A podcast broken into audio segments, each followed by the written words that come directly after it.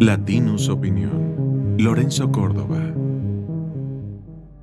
Las elecciones primarias, abiertas, simultáneas y obligatorias realizadas en Argentina el domingo pasado son reveladoras de un delicado fenómeno que amenaza las democracias. Las PASO, por sus siglas, son elecciones mediante las cuales la ciudadanía argentina define quiénes serán los candidatos presidenciales y a las cámaras del Poder Legislativo, entre otros cargos electivos, que deberán presentar los partidos políticos en las elecciones constitucionales que, este año, tendrán que realizarse el 22 de octubre. En dichas elecciones primarias, que en los hechos son una especie de elección anticipada, porque aunque sirven para definir cuál de los aspirantes a una candidatura de un partido es el que será postulado, también son un buen termómetro para conocer a un par de meses de las elecciones cuál es la fuerza electoral con la que cada uno de los partidos parte de cara a las campañas electorales. Ello es así por dos razones. En primer lugar, porque el voto en Argentina es obligatorio. Y en segundo lugar, porque los electores al votar por alguno de los aspirantes se decantan ya de una vez por el partido político que lo postula. La gran sorpresa de las PASO fue que el candidato del Partido Libertario, creado hace apenas cuatro años, y del Frente La Libertad Avanza, Javier Mieli, ultraderechista que se autodefine como anarcocapitalista, defensor de la aportación de armas, antiabortista radical, negacionista del calentamiento global y admirador de Trump y Bolsonaro, fue el precandidato más votado con el 30% de las preferencias electorales totales, por encima incluso de los votos que recibieron los aspirantes de la coalición gubernamental, la gran derrotada en esa jornada, por un lado, y los de la coalición opositora por el otro.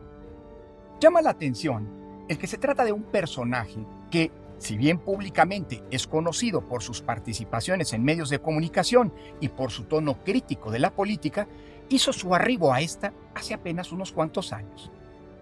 El hecho de que un extraño a la política irrumpa con tal peso en las elecciones no pasaría de ser algo anecdótico y explicable, por cierto, por el hartazgo de la sociedad argentina a partir de décadas de malos manejos de la economía que han hecho de la hiperinflación una constante en la vida de ese país. Salvo porque en realidad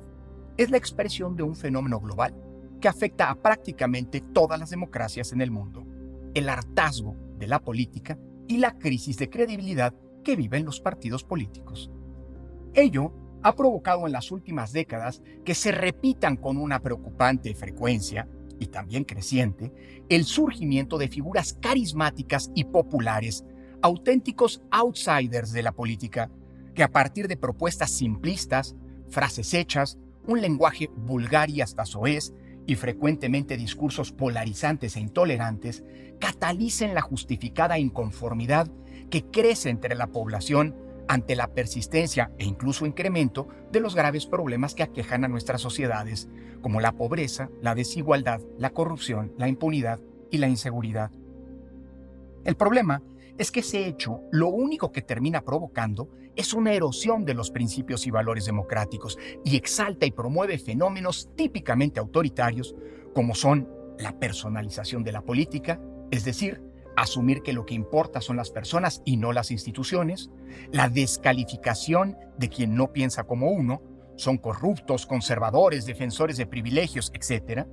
la preeminencia del voluntarismo, es decir, de la voluntad de quien se dice poseedor de la razón sobre la política entendida como la discusión tolerante de posturas diferentes y la construcción de acuerdos como soluciones comunes, el desmantelamiento o subordinación de los órganos de control del poder al calificarlos como mecanismos conservadores que impiden la verdadera transformación de la sociedad, el discurso de mano dura y de la violencia también, frente a la inseguridad que tarde o temprano termina con justificar acciones políticas autoritarias y abuso del poder, entre otros muchos fenómenos.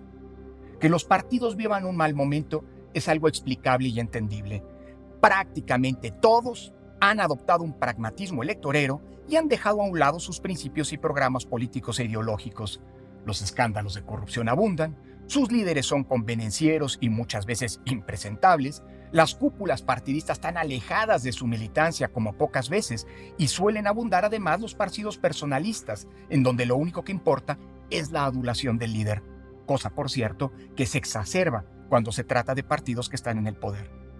Pero más nos vale darnos cuenta que sin partidos fuertes, democráticos en su vida interna y con una discusión ideológica y programática vigorosa a su interior, que les permita plantear soluciones sólidas y convincentes a los grandes problemas sociales, la democracia se debilita y se abre la puerta para que los oportunistas, los ocurrentes, los mesiánicos y los autoritarios hagan su agosto. Esto fue una producción de Latinus Podcast.